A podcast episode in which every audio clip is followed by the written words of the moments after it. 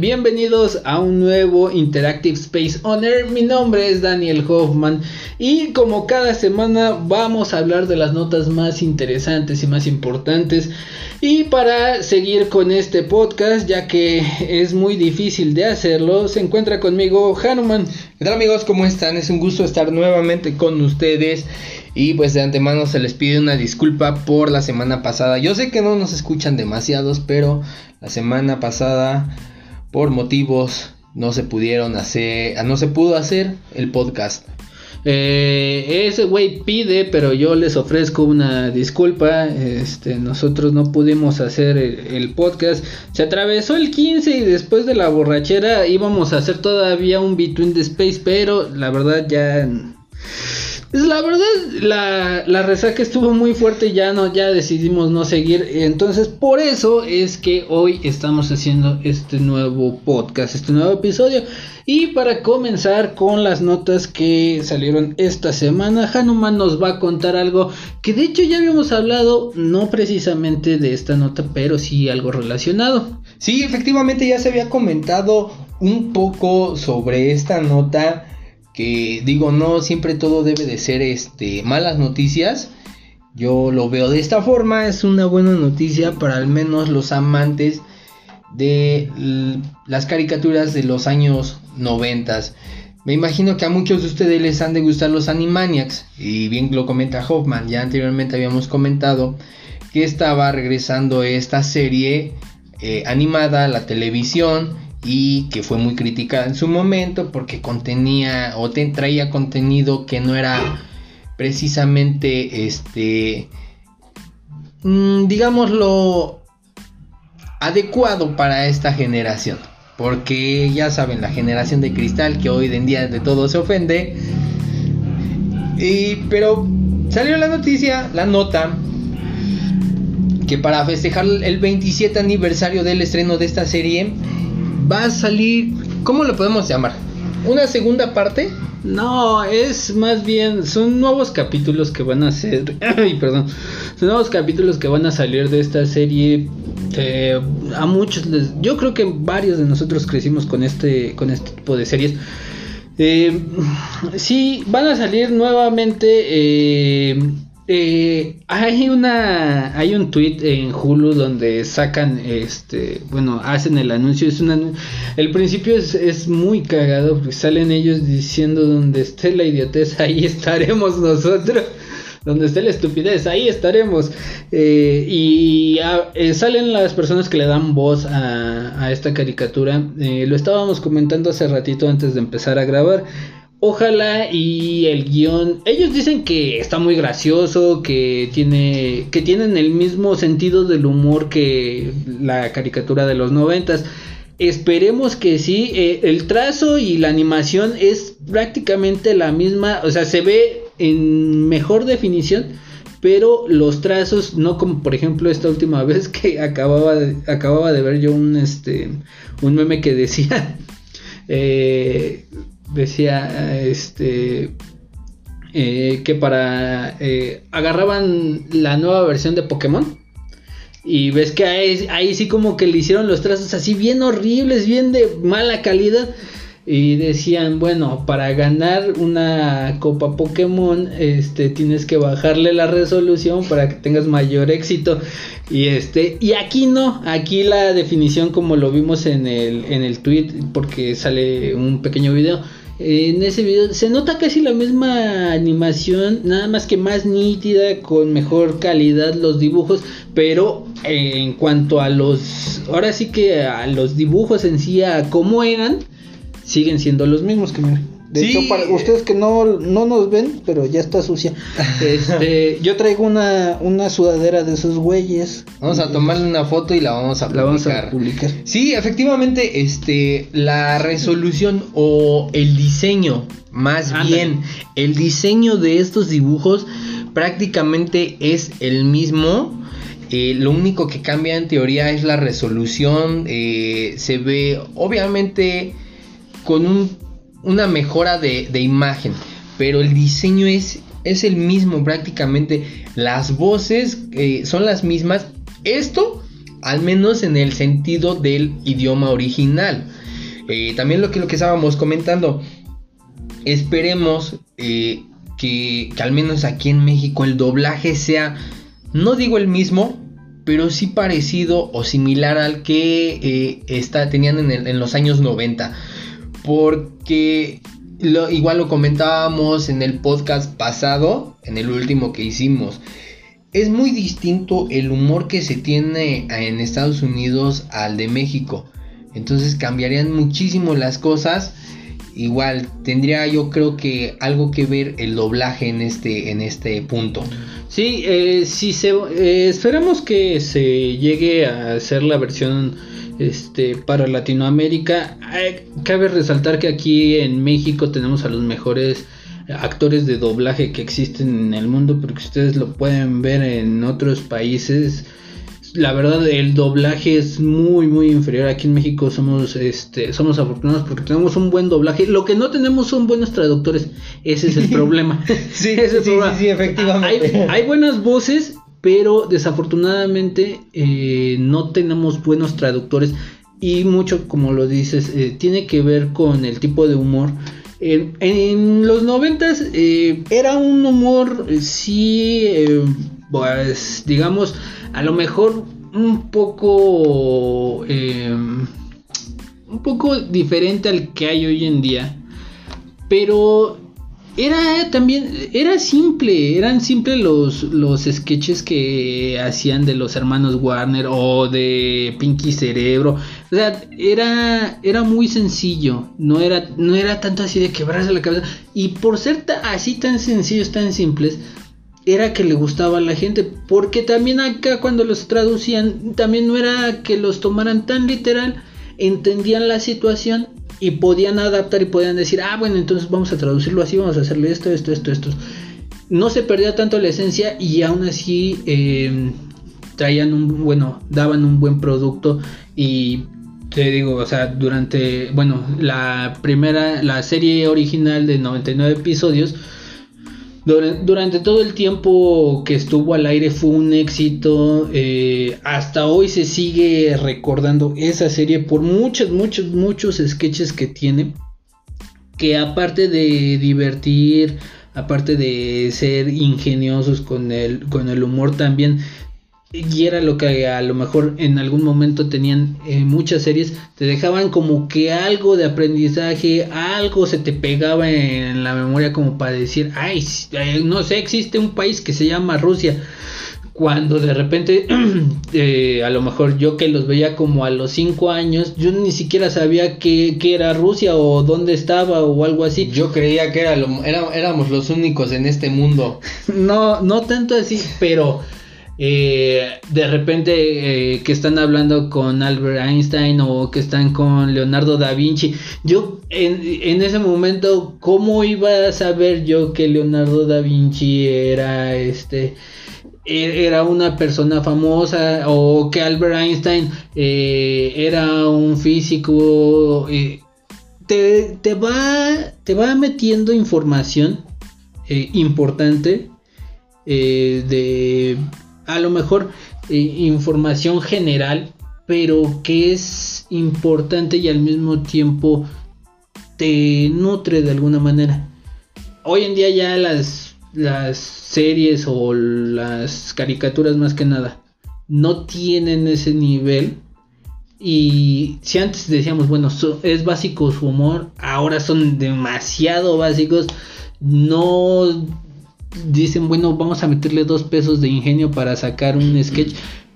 Pero qué bueno que ahora ellos lo dicen así, ¿no? Traemos el mismo humor, traemos este las mismas, bueno, no las mismas, ¿no? Obviamente van a ser nuevos nuevos episodios, pero el estilo de humor no va a cambiar y lo traemos como el que traíamos en 1990. Sí, efectivamente, este, como tú lo comentas, en este caso me parece que era que era Jaco el que cuando se ponía a cantar eh, los países eh, de todo el mundo, eh, que era incluso ya hasta se toma como un meme, el de como cuando pasa X no sé qué y él se burlan y sale señalando México, que precisamente es ese video donde sale cantando o nombrando a todos los países en una canción. El clásico, la enfermera de, de Waco. El, como me recuerdo cuando llegamos a comentar de esta serie, el buena idea, mala idea, que, que era uno de, de los mejores. Ese es, que era que como un tipo robot. No, era una calaca, pero Ándale, muy, cagada. Pero está, ajá, estaba bien pendejo porque eh, mostraba la, los dos lados de una idea. ¿Cuál era el lado posiblemente bueno y el lado tal vez malo de esa idea? O sea, veía, veía los dos ángulos. O sea, te, ponía a pensar, es que, güey, o sea, ponte a pensar antes de hacer algo. Entonces, esto sí era una de las caricaturas eh, con las que yo también me tocó crecer. Una de mis favoritas como tú lo dices, este, ojalá el humor sea el mismo que se estaba manejando. Es lo que ellos este, argumentan, que el humor no cambiará, que será el mismo. Eh, ojalá sea así. Y como, de hecho, como tú lo dices, si llega a salir la versión, por así decirlo, para Latinoamérica o este tipo, eh, al menos en México, igual que el doblaje lo busquen que sea adecuado. Sería Sería algo extraño, yo lo veo de este modo, que nos pusieran o que le pusieran otras voces a las que uno ya estaba acostumbrado a escuchar. Entonces, digo, en el dado caso de que sea así, pues ojalá sí sean, sea similar, no las mismas. Sí, así es. Eh, no, eh, espero que sí tenga un, un, buen casting. Si es que se llega a hacer también. Eh, eso, Latinoamérica es un, este, es un mercado para la televisión estadounidense, es un gran mercado, entonces muy seguro sí lo van a, lo van a doblar, pero ojalá, como les digo, tengan un... A lo mejor si no son las mismas, que sean parecidas o que sí transmitan ese, no sé, ese sentido que tenían, ese buen sentido del humor que tenían. Eh, la serie va a ser estrenada eh, mediante Hulu, ese servicio de streaming, el 20 de noviembre. Eh, esperemos eh, sea el streaming en todo el mundo porque hay algunas, este, algunas series que en Hulu de repente aquí tardan un poquito, incluso cuando se supone que el servicio es, es el mismo para todo el mundo, de repente retrasan algunas series o algunos, algunas películas que salen en Hulu las retrasan este para aquí para Latinoamérica pero pues vamos a estar al pendiente de esto eh, como ya les dije va a ser el próximo 20 de noviembre el estreno. Al parecer van a ser de entrada nueve capítulos y que pues, ojalá como les dije este sigan guardando ese ese bonito humor. Y para seguir con las notas una nota de una nota de superación personal no eh, sí, se podría, se podría llamar así. Eh, anteriormente, igual creo que fue en el podcast pasado, eh, les comentamos que las filmaciones o la grabación de la película de Batman se habían detenido debido a que Robert Pattinson había dado positivo a COVID. en estos días, me parece que fue el día jueves, el día viernes, anunciaron nuevamente el regreso a la filmación o a las grabaciones de esta película. Ya se, habían corrido los rumores de que Robert Pattinson había contagiado o había este sí había sido contagiado de COVID.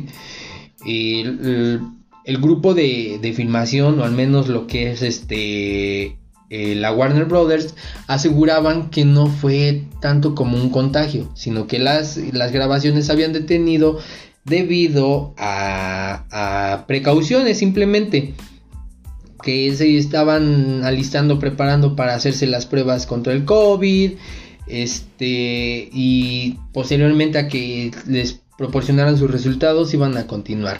Los rumores, como les comento, fueron estos, que Robert Pattinson había dado positivo, ahorita es lo que especulan. Robert Pattinson superó el COVID eh, y está de vuelta para grabar esta película.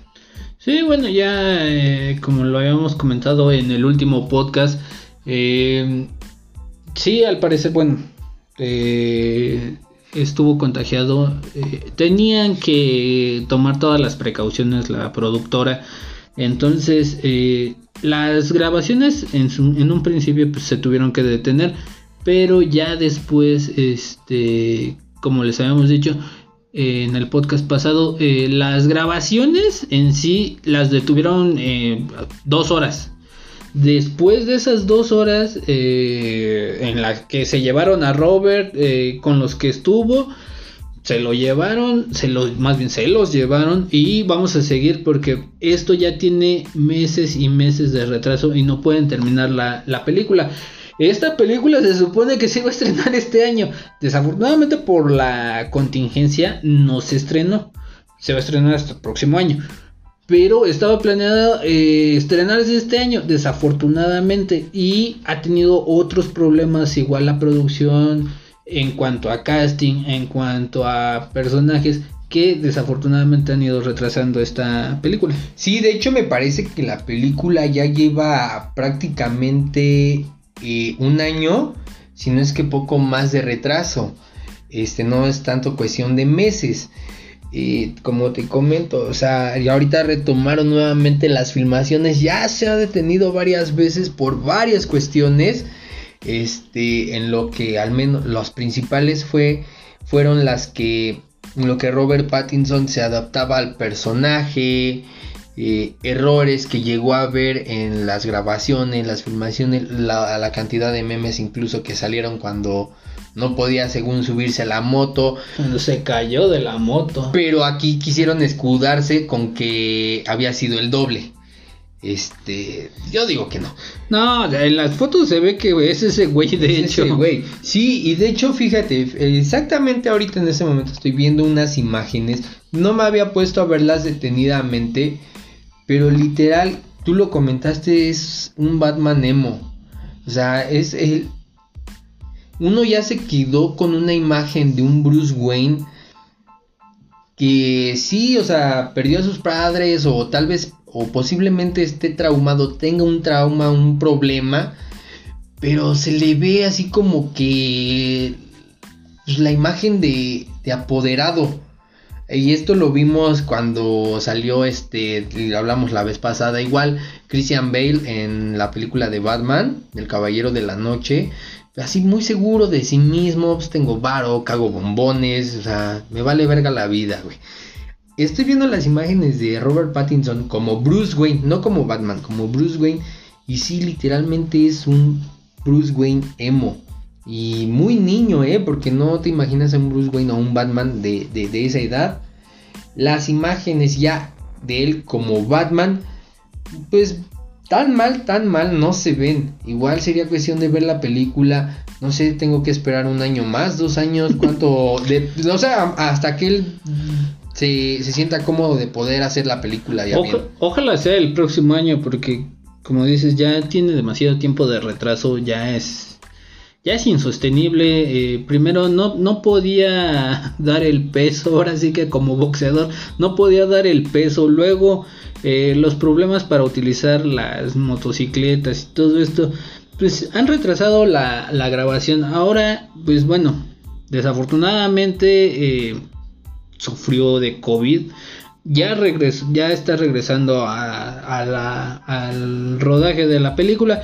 Esperemos que ya para este año ya quede terminado y ya después veremos qué tal está la película. Pero algo que sí, a mí, por la primera impresión que vi, y eh, aunque digan, no, es que por 15 segundos o por un minuto de tráiler no puedes definir una, una película. Tal vez no puedas definir una película, pero sí puedes definir cómo puede ser el personaje y qué imagen te qué imagen te da ese personaje y la imagen que da, la verdad es una pésima imagen que entendería si no fuera este no fuera fuera algo así como la última película del Guasón eh, que hizo Joaquín Phoenix. A lo mejor es la historia de un millonario que cuida la ciudad de noche. Ah bueno entonces puede ser cualquier millonario que vive en cualquier parte del mundo y que cuida a la ciudad de noche de una manera diferente a la de Batman. Carlos Slim. y mi padrino Slim. Pero aquí pues desafortunadamente lo que están retratando es a Batman y la verdad a mí y a muchos que con los que he platicado no les que no les cae y no les va a caer yo creo que durante mucho tiempo a menos de que haga una excelente actuación que él sea eh, que él sea el nuevo Batman así como a muchos igual lo han dicho demasiadas veces. Eh, el último Batman fue Christian Bale. Eh, ben Affleck tampoco es un buen Batman, no, pero va a volver a salir en una nueva película, ni modo. Este, el último, el último, el último Batman que pudo haber hasta que llegue alguien a superar lo que va a estar un poquito difícil fue Christian Bale y ya párale de contar, ¿no? Sí, efectivamente, este, como te lo digo, eh, el papel que Robert Pattinson interpreta como Bruce Wayne, sinceramente es pésimo. Digo, las imágenes aquí se ven, o sea, es. Me, me atrevo a decirlo, güey. Ve las imágenes y se ve claramente como que a un depravador. O sea, de esos tipos que se ven así todos idiotas, todos, pero que son capaces de las peores cosas que ni te imaginas, güey. Las imágenes, o al menos en los videos donde él sale, ya como Batman, no se ven tan mal, güey. Eh, igual, hay que esperar a ver la película hasta el año que viene para poder este dar una mejor opinión eh, al respecto. Ahora, en este caso, no sé si realmente DC Comics esté detrás de esta película o ya sea alguna producción aparte. Pero, pues si yo fuera ellos ya le echaría, le metería un poquito más de rapidez, porque al menos Marvel ya trae cinco películas eh, en puerta, güey. Entonces, si DC Comics tiene algo que ver en esta película, pues que le, que le echen todas las ganas del mundo para que salga lo antes posible. Sí, y siguiendo con las notas sobre el COVID, eh, resulta que en México ya se están dando pasos hacia adelante, en teoría, eh, para eh, la, la, este, para la distribución de la vacuna que acordaron con Rusia que iban a traer. El primer paso es el que eh, las se van a hacer pruebas por parte de la COFEPRIS para este, asegurar que la vacuna Sputnik 5, Sputnik 5 eh, sea una vacuna de calidad y que no tenga ningún problema para el para el ahora sí que el pueblo mexicano. Eh, esta noticia viene a entre comillas a balancear este el terreno porque recordarán si lo vieron la semana pasada hubo un problema con AstraZeneca porque detuvieron sus sus este sus el tratamiento que le estaban dando a las personas de control porque presentaron fiebre, presentaron varios síntomas que ellos no tenían contemplados. Aquí lo que es interesante es que ya eh, tanto la COFEPRIS como este, a ver, es el, el CONACIT van a estar dentro de el, órgano que va a llevar las, las pruebas. Es este organismo que va a llevar las pruebas, que es la COFEPRIS y el CONACIT, van a, van a este, desarrollar varias pruebas para que chequen la... Primero, lo que decíamos, eh, muy probablemente no sea no solamente sea una dosis, sino que vayan a ser dos dosis en un lapso de a lo mejor seis meses. Entonces tienen que revisar qué tan bueno es eh, en su primera en su primera dosis y ya en la segunda si sí es como los estudios que sacó Rusia que dice que nada más es como para reforzar que no presenten los, las personas que van a estar sometidas a las pruebas que no presenten igual que, y como lo hemos venido diciendo, que se pruebe hasta más no poder, porque es, es algo delicado si de repente llega a haber alguna reacción este, o algún malestar por esta, por esta vacuna. y que la, que la vacuna sea duradera, porque ese es, otro tema. El, el hecho de que la y lo hemos visto, muchas personas que ya fueron dadas de alta, eh, vuelven a contagiarse, pero se vuelven a contagiar de una manera distinta y presentan síntomas distintos. Entonces eso quiere decir que el virus muta de diferente manera y pues si vamos a hacer una vacuna, tiene que ser una vacuna que sirva, que dure y que pueda, las diferentes mutaciones que puedan haber, todas esas se puedan controlar. Sí, efectivamente, de hecho debería de ser algo, algo un tema, por así decirlo, que se debería de normalizar porque anteriormente igual, ya lo habíamos comentado, las pruebas que estaban realizando, sí se, en, en, los pacientes eh, mostraban al menos algunos síntomas este, o efectos secundarios. Y pues sí, como que se debe de tener en cuenta ese tema. Eh, llegar al grado de mejorarla para que no afecte demasiado. El organismo de cada persona es muy distinto. Obviamente esta vacuna va a reaccionar distinto a cada persona que se le administre. Entonces tienen que llegar a un punto en el cual esta, esta vacuna sea normalizada, por así decirlo. No por el simple... Ellos ah, en su momento se confiaron demasiado yo ya tengo la vacuna para el COVID y yo ya estoy prácticamente listo, protegido. Hicimos pruebas, eh, el mismo Vladimir Putin dijo, se la apliqué a mi hija y no pasó nada. Eh, igual lo comentamos, no nos consta al menos a nosotros, a nadie que realmente haya hecho. No creo que haya sido tan pendejo como para administrar una vacuna que no tenía tantas pruebas a su hija. Digo, creo yo que es entre comillas, una de las personas o de los presidentes, en este caso, más inteligentes que al menos ha habido. Entonces, eh, sí tienen que llegar al grado de que normalicen esta vacuna para que pueda al final eh, ser distribuida a distintos puntos ya del mundo. En este caso ya están proporcionándole tanto a la, a la COFEPRIS como a CONACID para que puedan empezar a hacer pruebas. Mm, me atrevo a decirlo. Yo trabajo en, en una distribuidora farmacéutica. Eh, ah, sí, porque aunque no crean, trabajamos. Trabajamos, sí, no es, o sea, esto es puro hobby, ¿eh? No crea que no lo hacemos con fines de lucro. Sí, porque de hecho no podemos.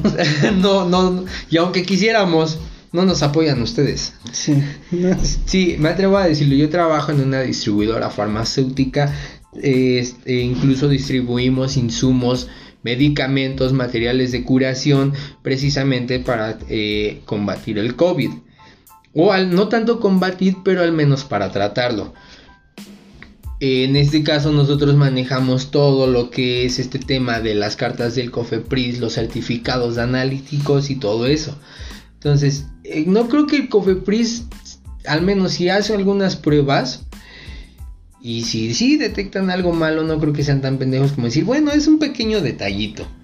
Yo lo he visto, se ponen demasiado, al menos en este caso de lo del COVID, sí se ponen muy estrictos. Incluso este, cuando nos entregan documentos de Cofepris que ya tiene atraso, no sabes que este ya no me vale, necesito el actualizado. Entonces, en este caso, al menos aquí en México, sí se ponen un poco estrictos con eso. No por el simple hecho de que digan, ya tengo la vacuna, ya me la proporcionaron, vamos a este, empezar a suministrarla. O sea, está cabrón ese pedo. Deberían, como te digo, por así decirlo, normalizar este pedo de la vacuna para poder posteriormente eh, distribuirla. Sí, eh, el, embajador, este, Marcelo Ebrard, eh, tuvo una reunión y en esa reunión, bueno, en una conferencia, él explicaba que lo primordial es hacer las pruebas. Eh, le están dando ahora, desafortunadamente ahí, hay un problema muy importante. A la CONACYT también le bajaron el presupuesto. Y, ahí, fíjate, eh, a, tu, a tu organismo que va a ser el, el, que va a hacer las pruebas para, para la vacuna. Le bajas el presupuesto, pues no manches, ¿cómo quieres que las haga y que las haga de buena calidad? Ojalá y con los suministros que tienen y con todo el poco mucho eh, este equipo que tengan tanto la CONECIT como la COFEPRIS. Eh, con todos sus recursos puedan hacer bien las pruebas, porque a, eso es a lo que va Marcelo Ebrard, a decir, bueno, lo que nos interesa es que tengamos, ellos dicen, de buena fe le creemos a Rusia y estamos seguros de que la vacuna es una buena vacuna, pero eh, nuestra nuestra misión y nuestra tarea primordial es el hecho de hacer las pruebas, de nosotros tener los resultados y estar al pendiente de cuál es la evolución en los pacientes a los que se les va a suministrar esta, esta, esta vacuna. Ahora lo que dicen es que también con el gobierno de Rusia y con las este y con la farmacéutica que va a distribuir eh, la, este, la vacuna están en constante comunicación por cualquier problema. Lo que también aclara aquí este eh, Marcelo Ebrard es que él dice que con las farmacéuticas aún no se tiene un esquema de distribución y que tampoco hasta ahorita ellos dicen bueno vamos paso por paso no nos queremos adelantar. Primero vamos a resolver si es factible si sí es una buena vacuna y si tiene una buena eficacia ya después de que tengamos todo, o sea, ya tengamos sobre la mesa que no hay ninguna repercusión hacia las personas en el momento de aplicarla, entonces sí, ya vamos a, hablar con las farmacéuticas aquí en México, vamos a hablar con el sector salud para ver cómo vamos a empezar la campaña de vacunación. Pero hasta el momento lo que dicen, vamos por las pruebas y hasta que no nos entreguen datos este, concretos, no podemos avanzar. Sí, efectivamente, este eh, es lo que comenta Marcelo. Eh, principalmente lo que se tiene que ver es que la vacuna sea factible. Posteriormente a esto, si la vacuna resulta ser buena, obviamente se tiene que correr el registro o hacer el registro de esta vacuna. Y obviamente posterior a esto es cuando ellos ya precisamente van a ver el tema de la distribución y de qué laboratorio es el que se va a encargar de hacer este trabajo. Porque incluso me imagino que por ahí ha de haber dos o tres que han de estar, entre comillas, peleándose este, este tema. Porque digo, a final del día es varo. Y lo que ellos no van a ver tanto por la salud o algo así, sino van a ver por el varo. Obviamente, pues se van a ir por el mejor postor. Eh, también lo habíamos comentado anteriormente, lo estábamos comentando hace rato. AstraZeneca estaba, era uno de los laboratorios que estaba incluso en proceso de la fabricación de su propia vacuna. Desafortunadamente ahorita detuvieron este, esta producción por precisamente los mismos temas que, con Rusia que tenían este o producían este efectos secundarios pero creo que en este caso sí eran un poquito más graves. Más graves. En este, en este caso, de hecho, eh, hay un meme, el meme que está, sale un, Creo que es del hombre araña, ¿no? De la caricatura cuando sale con seis brazos. Hay un meme muy gracioso. En este caso sí, de AstraZeneca los efectos sí son un poquito más graves. Decidieron tener eh, ahí el tema como para darle una checada a lo que ya tienen. Y eso es a lo que nos vamos a enfrentar de ahora en adelante. Eh, bueno, no nosotros, ¿verdad? Pero eh, el gobierno, y como lo dicen ahora, la, la bola está en nuestra cancha y nosotros tenemos que empezar a trabajar y hacer todo lo necesario para que esta vacuna, como les digo, ellos dicen de buena fe le creemos a Rusia. Así como, como nos la vende que según se la puso a su hija, bueno, pues, ok, le creemos. Pero también no podemos hacernos este, a la idea de decir, pues sí, todo, todo, todo, todo te creemos, porque pues, estás jugando con la vida de las personas. Y qué bueno, en, en ese sentido sí qué bueno que tomen eh, en cuenta primero la salud de las personas y que se tomen el tiempo. Sí sabemos que a lo mejor no vamos a llegar a octubre o a noviembre ya con la, ya con la vacuna, pero que se tomen el tiempo necesario para que esa vacuna sea una vacuna eficaz y que a lo mejor está bien que sean dos dosis, pero que sea una vacuna efectiva. Y ya con, eso, ya con eso es más que suficiente para por lo menos salir de, esta, de este pequeño bache. Que digo, desafortunadamente aquí en México ya van más de 70 mil muertos y pues bueno, aquí no vemos en, en qué momento vaya a parar. Pero pues es que también aquí, al menos en México, tengamos en cuenta este que la, la cultura de la gente está por los suelos. Eh, hace, me atrevo a comentarlo, hace un momento que yo venía precisamente para acá, este, güey, pasé por una pinche iglesia donde estaba lleno de gente que estaban llevando, no sé si era una pinche boda o no sé qué madre, pero la pinche iglesia, güey, la iglesia está sobre la avenida. Y, y, estaba, ya la gente iba saliendo, pero había madres de gente, güey. O sea, como si nada estuviese pasando. Eh, digo, no sé si se estaba llevando a cabo una boda, una primera comunión, un bautismo, no sé yo, güey. Pero la gente, incluso venía con mi esposa y neta hasta le dije, mira qué neta, qué bola de pendejos. Precisamente por estos pequeños temas o pequeños detalles que incluso ni siquiera son pequeños, no podemos salir de todo este asunto. Lo repetimos ya varias veces en podcasts anteriores donde todo inició que fue en China, en Wuhan, en Wuhan, ya están como si nada hubiese pasado. Y en México, desafortunadamente, tú lo estás diciendo, estamos superando los 70 mil muertos. Pero tengamos en cuenta el por qué también está pasando esto. No quiero escudar al gobierno ni nada, no todo es culpa del gobierno, sino de nosotros mismos como personas que no acatamos las indicaciones necesarias para poder controlar un poco este pedo. Digo, desafortunadamente la gente creo que no va a entender eh, hasta que algo grave realmente suceda. Es, importante y sí hay que aclarar. Eh, eh, podemos decir que la atención que de repente puede dar o no el gobierno en el sector salud es, es de las peores. Pero también, por ejemplo, como lo dices, eh, si uno no se cuida, si uno no acata las instrucciones, si uno no eh, sigue... A, muchas personas esto de ver las noticias les causa ansiedad, es entendible pero también no te puedes cerrar y no puedes decir, hemos visto en muchos lugares que mucha gente se enoja, ya lo vimos con la ley de tres pesos, eh, en, otros, en otros casos, mucha gente se enoja porque les dicen, ponte el cubrebocas, o sabes que, eh, guarda tu distancia. Hace poco me tocó, tuve que ir al banco. Y en la fila, yo, yo, desde que empezó todo este desmadre, yo si algo que siempre hago y más que nada cuando voy al banco es así, mínimo un metro, metro y medio, si estoy así.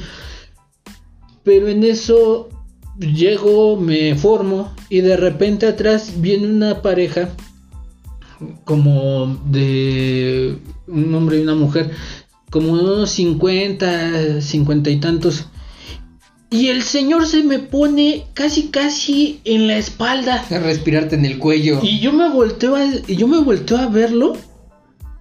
Y me, me adelanto un poquito. Ah, pues pinche señor no se adelanta también. Yo dije, hijo de su madre, hágase para allá. Digo, no mames. Ah, todo, todo esto, yo traía mi cubrebocas. Pero el señor y la señora no lo traían ni así, hable y hable. Y dije, ay no hasta ahorita que lo estoy diciendo, recuerdo la misma sensación y me dio la misma sensación, así como esta sensación de escalofrío en, la espalda. Que dije, oiga, no, no mami, hágase para allá. O sea, entienda que, ya mínimo aquí en la calle, o sea, entienda que si usted se quiere morir adelante, agarre una pistola y mátese. Pero entienda que hay otras personas que a lo mejor usted podrá decir que es muy tonto, que el virus no existe, que no sé qué. Pero entre si son peras o manzanas, si yo me enfermo o si está usted enfermo o si usted nada más es el portador y de repente por algo que usted esté hablando escupe y me cae a mí y yo me enfermo, o sea, esa es la como dices, esa es la mentalidad a veces del mexicano. Sí tenemos mucho, eh, sí tenemos nuestra parte de responsabilidad en esos 70 mil, este, más de 70 mil muertos. Y también tiene el gobierno su responsabilidad, porque en muchos de los casos eh, no, no tienen en el sector salud, y eso ha sido de años, de años, de años, de años, de años. El sector salud no no es capaz de dar un servicio adecuado a la ciudadanía. Y ahora que tenemos esta, esta emergencia, se notan todos los casos de corrupción, se notan todos los casos de deficiencia tanto de instrumentos como de personal, personal que es mal pagado, así como los maestros, es un personal mal pagado. Por la chamba que hacen, es un, es un, es un personal mal pagado, en algunos casos hasta mal capacitado, tanto enfermeras, doctores, recepcionistas. Es, es un problema difícil se puede abordar desde varios, desde varios puntos, pero eh, ahorita lo que estamos viendo, el, el, digamos, el pequeño foco de luz que estamos viendo al final del túnel, es este, el hecho de que ya están tomando el gobierno cartas en el asunto con las muestras, bueno, las, las vacunas que posiblemente se puedan empezar a repartir a lo mejor en noviembre, diciembre, enero, pero por parte de Rusia. Ahora, eh, algo que te iba a decir, la Organización Mundial de la Salud este, está advirtiendo que en Europa, ahorita que decías que en Wuhan ya están bien y todo, en Europa eh, la Organización Mundial de la Salud está diciendo que la situación de contagios está creciendo a pasos agigantados y que puede volver a haber un puede haber un rebrote incluso este rebrote puede ser más, más fuerte que el primer brote que hubo al principio. Entonces, que hagan este tengan este tengan mayores este mayores precauciones dilo güey pues es que se me va la onda que tengan mayores precauciones para que estos rebrotes y este, esta ola de rebrotes no se extienda y no sea tan fuerte, porque ellos lo que prevén es que a, la velocidad a la que están viendo estos rebrotes en Europa, posiblemente eh, por ahí de noviembre, diciembre, otra vez todos a su casa. No, y la neta va a estar cabrón este pedo. Y no es que uno, uno sea, digamos, un enfermo o un hipocondriaco, por así decirlo pero como tú lo dices, mientras sean peras o sean manzanas, ¿sabes qué, güey? Yo me protejo, yo me cuido. Si tú no te quieres cuidar, si si existe el virus, si no existe, mira, mientras sean peras y sean manzanas, yo prefiero cuidarme. Si tú, como dices, si tú te quieres morir, güey, adelante, es tu vida.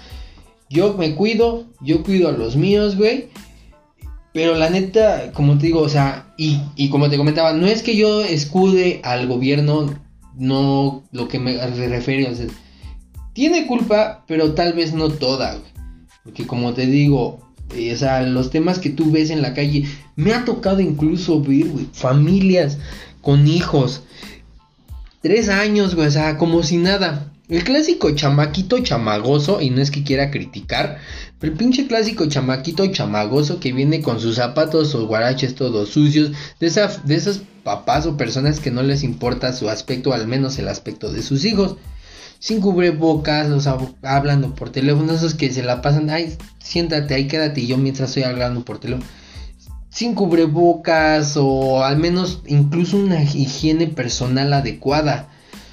Como te digo, no es que yo sea algún un tipo de hipocondriaco que diga o esté obsesionado con esa enfermedad y que te diga, es que güey, sí, no mames, me, vas a saludar, me vas a ver y ya me voy a enfermar, no.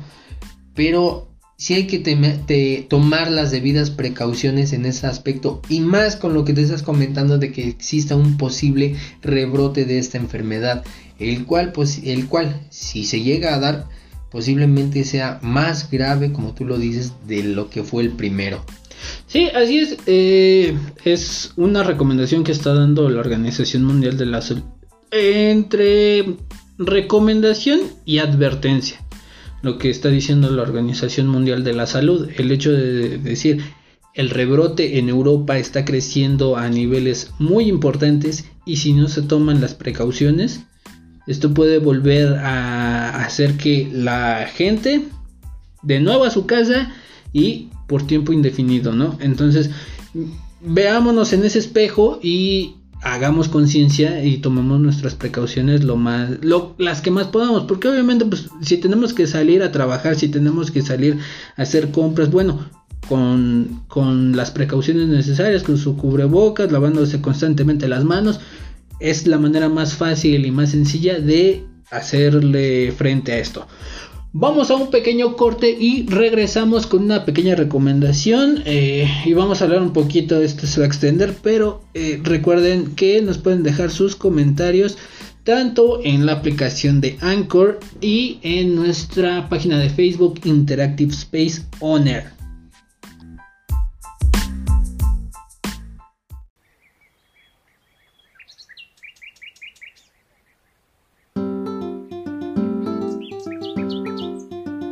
Qué gran alimento es el amaranto, un alimento nutritivo y delicioso.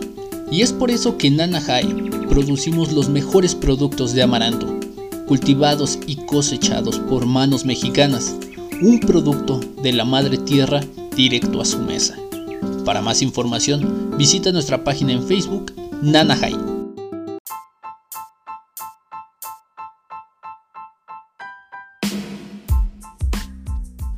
Muy bien, estamos de regreso. Esto es Interactive Space Owner. ¿Y qué creen? Bueno, vamos a empezar. La recomendación que les traemos el día de hoy es no es recomenda, es entre recomendación. Sí es una recomendación para que no le escuchen. Yo más bien, ajá, una sería una recomendación para no escucharla e incluso si quieren joderle la vida a alguien, yo les recomiendo que le recomienden esto. No nos referimos al podcast porque ya les dijimos que una vez que si, si alguien quiere joderle la vida. Pero también. también pueden este, mandarle nuestro podcast. Eh, el viernes eh, salió la, una canción. Eh, la canción se llama Do It. la canción es de. Es, el beat lo hace Dimitri Vegas en Like Mike. Eh, en colaboración con Aztec y en las vocales sale una youtuber mexicana que se llama Kimberly Loaiza. Eh, me parece que un día antes o momentos antes de que saliera eh, el track al, público, Dimitri y Kimberly Loaiza hicieron un, un, en vivo en TikTok, me parece, y ahí, bueno, estuvieron hablando de, lo que se trataba el tema. Más que nada, Dimitri Vegas era el que estaba llevando todo esto. Eh, la razón, muy obvia. Eh, la pobre Kimberly no sabía inglés. Bueno, al parecer no sabe inglés. Y entonces eh, un, asistente o su manager eh, le tuvo que traducir al momento y de mala manera. Por eso les digo, tenemos buenas voces, pero desafortunadamente no tenemos buenos traductores. Entonces eh, le empezó medio a traducir lo que estaba diciendo Dimitri y pues resulta que de repente em, empieza como que a improvisar y a decir, entonces empieza a perder y ya al final a la pobre lo único que le queda es decir, ¡Woo! ¡Viva Dimitri Vegas! Así como el grito que ojalá se la hayan pasado chido. Ella casi casi grita, ¡Viva Dimitri! Pero, este, dejando aparte esta, esta, este ridículo que hizo. Estamos hablando antes de comenzar a grabar el podcast y hablábamos sobre ¿Qué fue lo que pudo haber animado a Dimitri Vegas y Like Mike a hacer este, este, esta colaboración o este, este track? El track, eh, les repito, se llama Duet. Es un track muy sencillo. Eh, en cuanto al beat, es muy, muy simple. Si lo comparamos con tracks de cuando, por ejemplo, los primeros tracks que empezaron a sacar eh, Dimitri Vegas en Like Mike, eh, son tracks que tienen una producción muy decente, tienen una muy buena producción. A comparación de esto, se nota luego luego la calidad, se nota cómo baja la calidad. El otro punto también es las, vocales que hace Kimberly Loaiza em, en cuanto a la grabación de las vocales son no tienen no tienen nada de espectacular. Eh, creo que suena mejor el micrófono que tenemos aquí. Eh, no, no tiene tampoco así uy qué gran letra tiene eh, pero pues le sirve para, para esto todo esto también tiene otra, otra cara. Resulta que meses atrás, Dimitri Vegas y Like Mike em, dijeron que ellos estaban apostando a que su apuesta era que para este año volvieran a ser los mejores DJs de la DJ Mag. Entonces hubo mucha, hubo mucha gente que cuando salió el track de Kimberly Loaiza y Dimitri Vegas, eh, empezaron a decir que, pues bueno, que ya se veía por dónde, ahora, ahora sí que, cuál era la intención de, estos güeyes. Si es demasiado el hecho de que ellos quieren regresar a ser el número uno, tanto que agarran a la youtuber con más seguidores eh, de aquí de México y le dicen pues échanos entre comillas, pidiéndole, entre comillas, favor de hacer un, este, un track con ellos y hacen esta cosa que no sé ahí tú cómo veas. De hecho, fíjate, aquí incluso el error inicia desde el momento en que están haciendo esa videollamada o esa conferencia, como la quieras llamar, que creo que sí fue en TikTok, Aquí el error comienza porque para empezar, esta tipa, que la verdad yo no conozco, empieza a decir, ah, es que Dimitri Vegas, cuando realmente con el que estaba hablando era Like Mike. Y no, yo creo que ella no, una, no entendía ni una palabra de lo que decían. Dos, creo que no conocía a estos dos DJs. Eso son, digo, para empezar, ese fue el error. No sé también en qué momento o qué pasó por la cabeza de Dimitri Vegas and Like Mike para decir, o sea, para decirle a esta chava, ¿sabes qué? Queremos que que colabores con nosotros en este video que pretendemos hacer. Posiblemente, como tú lo comentaste, tenga mucho el hecho o tenga que ver mucho el hecho de que es la youtuber con más seguidores hasta el momento. Yo no sé, yo no la conozco. Ellos lo ven así y han de haber decidido, ok, la gente que a ti te conoce al momento de hacer esta canción, pues nos va a escuchar a nosotros y obviamente va a votar por nosotros bien lo dices, ya anteriormente tuvo una colaboración con este Daddy Yankee y no me acuerdo con qué otra actriz, que incluso la producción fue muchísimo mejor a la que en esta canción de la de Do It. Yo igual lo comentábamos hace rato, no sé qué pasó por la mente de ellos porque las producciones que han tenido anteriormente han sido muy buenas, incluso los videos lo comentábamos hace rato, los personajes que salían en sus videos que ellos hacían, o sea, gustaban a la gente. Ahorita ya nada, no va a ser tanto como por el amor a la música, sino por el simple hecho de la moda. Así es, este, desafortunadamente te digo, esto sale, eh, bueno, la, la, la entrevista donde dicen esto que quieren volver a ser los DJ número uno, eh, sale ya hace tiempo. Pero con esto te da a pensar que sí, en efecto, lo que quieren ellos es este, pues de donde puedan sacar votos, de ahí es donde vamos, dicen, este, donde podemos sacar votos es donde vamos a, donde nos vamos a meter. Ahora, la canción no tiene, como les decía, no tiene así, tú que digas, uy, no hombre, qué, qué le trota. Digo, hay, hay canciones, sobre todo en el, en el género del trance, donde eh, las vocales son incluso se llevan gran parte del, crédito de ese track. Una de las, de las mejores cantantes es Emma Hewitt, que ella tiene un bozarrón, ha trabajado con todos los DJs y productores que puedan existir y que existirán. Por eso mismo, porque tiene un bozarrón, tiene una voz que queda perfecta. Sí, güey, literal, tiene una voz de ángel. Y, muchos DJs la buscan por eso mismo, porque tiene una excelente voz y es una cantante espléndida.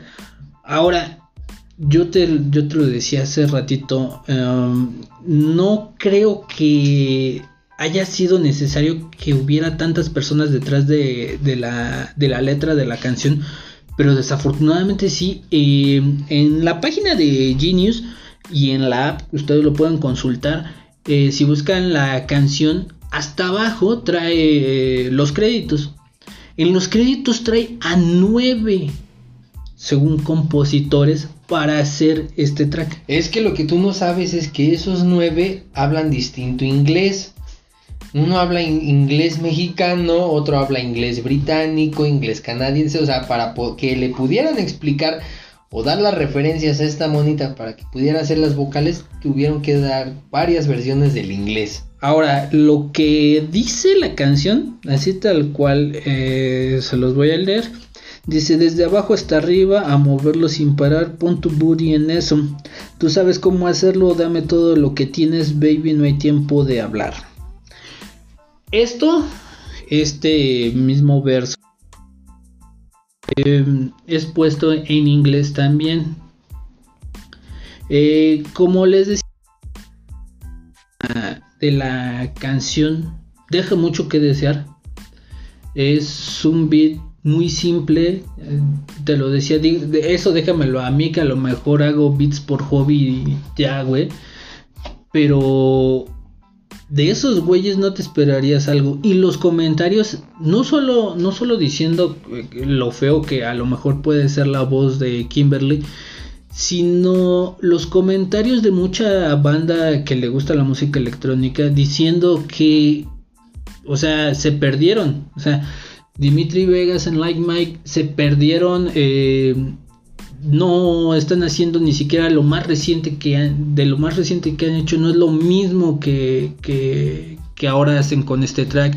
Mucha gente les, les, reprocha así como muchos le reprochan a una tiesto porque se fue del tren estos güeyes por este simple track les, están lo están martirizando por, por decirles güey ¿por qué no haces algo como estábamos viendo hace rato el video de Ume Toscan y Dimitri Vegas en Like Mike de la canción Hum es, un buen es un buen eh, el track, es un buen track. El y el video. eh, la verdad está genial o no no voy a exagerar está genial está increíble es divertido porque lo platicábamos hace rato salió un pinche monito queriendo arrancar una pinche camioneta que o sea a mí se me hizo algo gracioso se hartó y se bajó abrió la chingada cajuela la chingada puertas de atrás sale un cocodrilo. Posteriormente a esto, sale Charlie Sheen llegando a la fiesta donde supuestamente están ellos. Se arma el desmadre. Y posteriormente a esto, de que llega Charlie Sheen, se encuentra con Jean-Claude Van Damme que va a saltar en una moto sobre la piscina de la casa. Entonces el video incluso está genial. La canción como tal está genial. Y bien tú lo dices. Le están recriminando mucho ahorita ya a ellos por ese tema. Aquí el, de que sí, literalmente se perdieron por completo. Aquí lo que ellos buscaron es ya no querer hacer buena música, sino simplemente querer ganarlo todo a costa de lo que sea. Digámoslo así, para rápido. Ganarlo todo a costa de lo que sea. Casi, casi perdiendo su integridad, por así decirlo. A ellos lo único que les interesa en teoría, y lo comentan, es querer volver a ser los número uno del mundo. Desafortunada, yo no los pondría, o sinceramente yo no votaría al menos con estas canciones, tal vez con una que fue la colaboración que hizo con Armin Van Buren y W&W. Y posiblemente porque tiene mejor producción que la de Do la colaboración que hicieron con Daddy Yankee. Pero quieren ganarlo el todo a costa de lo que sea. Y se están perdiendo muy cabrón. Y te comentaba, lo comentábamos igual hace rato, igual no sé si ustedes lo sepan, está el top, eh, el top 100 del DJ Mag. En teoría se toma en cuenta los primeros 10 DJs mejores del mundo. Y también existe la lista de los peores 10 DJs del todo el mundo. Yo sinceramente los pondría al menos por esta simple canción o este simple track en esa lista de los peores DJs del mundo. Y esto lo hizo a él le salió bien porque no se perdió tanto de la línea en lo que es cuestión de música electrónica. Prácticamente lo que está haciendo Dimitri Vegas en Like Mike es hacer más como reggaetón porque no es tanto música electrónica y el beat es muy deficiente, es pésimo. Sinceramente, y como lo dice Hoffman, eso déjenoslo a nosotros que tal vez lo hagamos por hobby, por un hecho de experimentar a ver qué me sale, pues estoy aburrido. De aquí en lo que empieza mi novela me pongo a ver qué hago. Eso déjenoslo a nosotros. Pero ya para unos DJs experimentados con una larga trayectoria de varios años y por el simple hecho de querer ser nuevamente los número uno del mundo, sinceramente lo están haciendo mal. Sí, eh, se nota este, esta forma de ganar de ganar este votos. Ahora mm, les recriminamos mucho a Dimitri Vegas en Like Mike. Eh, hasta si, este, en cierto modo podemos decir que incluso les, le pueden, tú lo decías, le pueden estar jugando como una, como una broma o la pueden estar utilizando nada más para, esto. Exactamente, incluso nos, como tú lo dices, lo estamos recriminando demasiado, echándole la culpa cuando a final del día pueda resultar una simple broma para esta, esta tipa, como te decía hace rato. Yo ya me los estoy imaginando, ahí dos, así como tú y yo, uno enfrente del otro platicando. Güey, ¿te acuerdas cuando le hicimos la broma a la Kimberly que no sé qué? Sí, no mames, se la creyó que iba a salir en una pinche canción bien chingona con nosotros y no sé qué.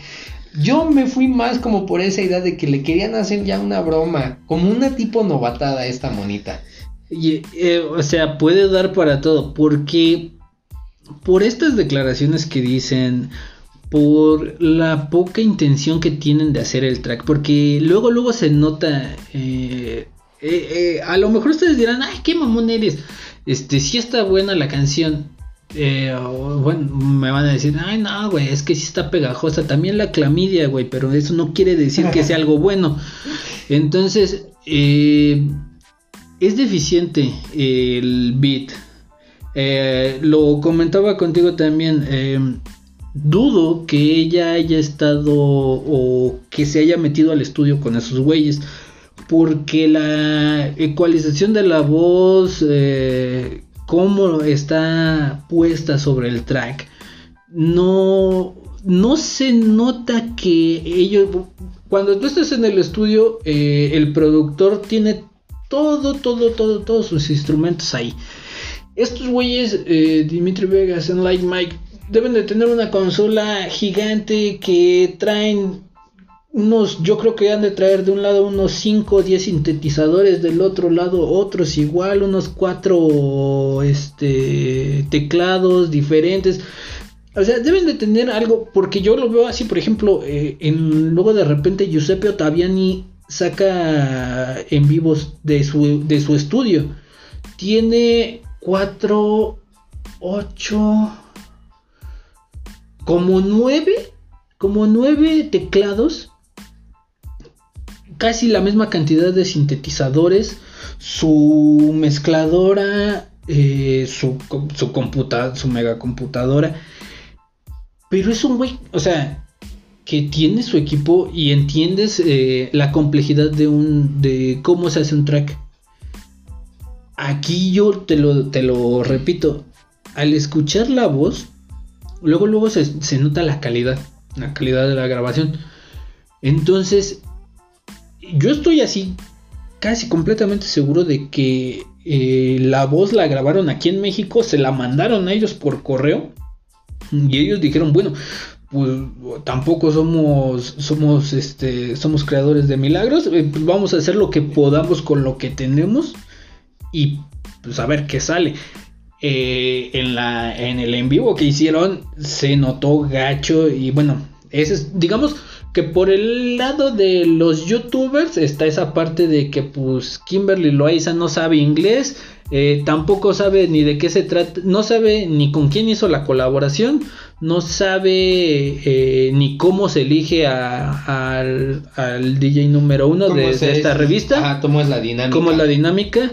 Eh, y ya nada más agréguenle, pues no sabe inglés, ¿no? Eh, pero por el lado musical, que pues, es más que nada el que a nosotros nos late, eh, la canción no tiene, no tiene, no tiene pies ni cabeza, es, yo creo que hasta lo hicieron hasta de mala gana. Yo hasta me atrevo a decir, lo hicieron esos de mala gana, lo a lo mejor hasta lo hicieron por compromiso eh, que tenían que hacer y se adecuó a lo que ellos en su momento dijeron que querían volver a ser los número uno. No sé, te lo decía yo hace rato. Aquí de esto, la única, las únicas dos personas que saben cómo estuvo el pedo y que se lo van a llevar a la tumba, porque estoy seguro, así va a ser, se lo van a llevar a la tumba, son Dimitri Vegas en Light Mike. Yo ahorita igual estoy, eh, estoy, estoy comentando, te estoy diciendo, yo me estoy imaginando ahorita a Dimitri Vegas en Like My. Güey, es que te acuerdas acá que le hicimos esta broma, esta monita y no sé qué. Y también, por otro punto, por otro lado, me estoy imaginando a. No te voy a decir a los grandes, pero sí, no sé, a Afrojack o a los otros DJs acá de este tipo de. Porque ya es como que el EDM, no tanto del trance, sino del EDM que fue ya prácticamente todos los que estaban en el trance están en el EDM. Yo me estoy imaginando ya esos güeyes, no mames, ve esos pendejos haciendo un video con esa tipa, ve la calidad de su track. Ahora, como tú lo dices, posiblemente fue por, por simple compromiso. Me imagino que perdieron una apuesta, no lo sé. Esta, este, esa track eh, da muchas incógnitas o genera demasiadas incógnitas. Y me, acordé ahorita que estábamos comentando de que las vocales no, o sea, que no estuvo presente, sino posiblemente las vocales fueron enviadas desde aquí hasta donde ellos estaban. Me acuerdo, no sé si tú lo conozcas, a DJ Scorpio, Scorpio 69. tal vez algunos de lo conozcan, otros no. Es DJ mexicano entre comillas, uno de los más este, talentosos, al menos aquí en México, más famosos, reconocidos por los performances que hace. Eh, de hecho, no recuerdo exactamente de dónde es, si es de eh, Catepec o de Nesa, pero es uno de los, eh, entre comillas, como les digo, más reconocidos aquí en México, principalmente por sus performances. ya hace muchos años él hizo una canción, este, no recuerdo bien el nombre, pero enseña o hace un video de cómo hace, está recreando esta, o está creando esta canción. Entonces él dice, ahora necesitamos unas vocales, le voy a hablar a una amiga, este, y le habla por teléfono y la pone en altavoz, oye, ¿qué crees? Estoy aquí en el estudio, estamos haciendo este track, este, pero necesito unas voces así cachondonas y todo. Tú háblame así por el teléfono y yo te grabo. Entonces ya la chica así le mandó la grabación y todo el pedo. Él las incluyó a su track. Y mostró su track. El track como tal, no te voy a decir que es bueno. Eh, también carece eh, o el beat es un poco deficiente. Pero incluso me atrevo a decir que del modo en que se hizo, tiene mejor calidad que este. Sí, no lo conozco ahorita, estaba tratando de buscar este que de dónde era. Pero eh, eso se los dejamos a ustedes. Nosotros les estamos dando una opinión. Eh, eh, yo, la verdad, les repito, se nota que lo hicieron de mala gana estos güeyes. Eh, posiblemente agarraron a esta Kimberly solo porque pues, era la que más seguidores tenía en TikTok y en Instagram y no sé qué. Eh, desafortunadamente hoy en día nos estamos topando con este tipo de ejemplos que eh, si bien ya las formas de entretenimiento están cambiando, tampoco podemos decir que sean las mejores formas de entretenimiento esto como es TikTok, Spotify, Instagram, Twitter. No, no porque seas el mejor eh, o que tengas tantos seguidores no quiere decir que estés ofreciendo un buen contenido o que tengas un, un buen repertorio para ofrecer. Eh, y lo que pasa es que pues mucha gente agarra, gente que ya tiene fama y que no sabe conservar esa fama, pues busca cualquier método para conservarla. Muchos eh, de los comentarios eran, eran así también de que, pues, qué tan fregados deben de estar estos güeyes como para agarrar a esta vieja que sí, tiene miles de seguidores, pero eh, pues en sí no ofreció nada, no aportó tampoco nada y, pues, lo que salió, eh, muchos decían, si con esto piensan competir, porque pues por lo general en este, en este, en esta competencia, hace muchos, eh, bueno, no tantos, ¿verdad? Pero en ediciones pasadas, cuando era normal, cuando no estábamos en esta contingencia, por ahí de em, entre mayo y junio, entre mayo y julio, salían todos los eh, todos los tracks más importantes con los que iban a competir los DJs y sacaban producciones que por esas fechas eh, ya para los últimos eh, para los últimos conciertos o para los últimos festivales la sacaban y ya con eso pues, enganchaban a la gente esa era más o menos la dinámica del DJ en ese momento. O sea, sacabas por ahí de julio eh, o de mayo, sacabas, empezabas a sacar tus tracks. Ahora sí que empezabas a sacar la maquinaria pesada y ya una vez que tenías los tracks, ¡pum! Ya empezaba la votación, un mes creo que era un mes y medio y se cerraban las votaciones y ahora sí, el que mejor track tuvo y cuando se hacía la presentación y cuando se hacía la premiación, este eh, empezaban a tocar y tocaban el track que más eh, este más votos más votos sacó. Así se suponía que era la, la dinámica. Ahora estos güeyes sacan este y si creen que con esto van a competir, eh, muchos también decían, ni crean que cuando regrese el, el, Electric Daisy Carnival o el Ultra o el Tomorrowland, ni crean que esto lo van a poner ahí, porque la gente se va a ir así como de que...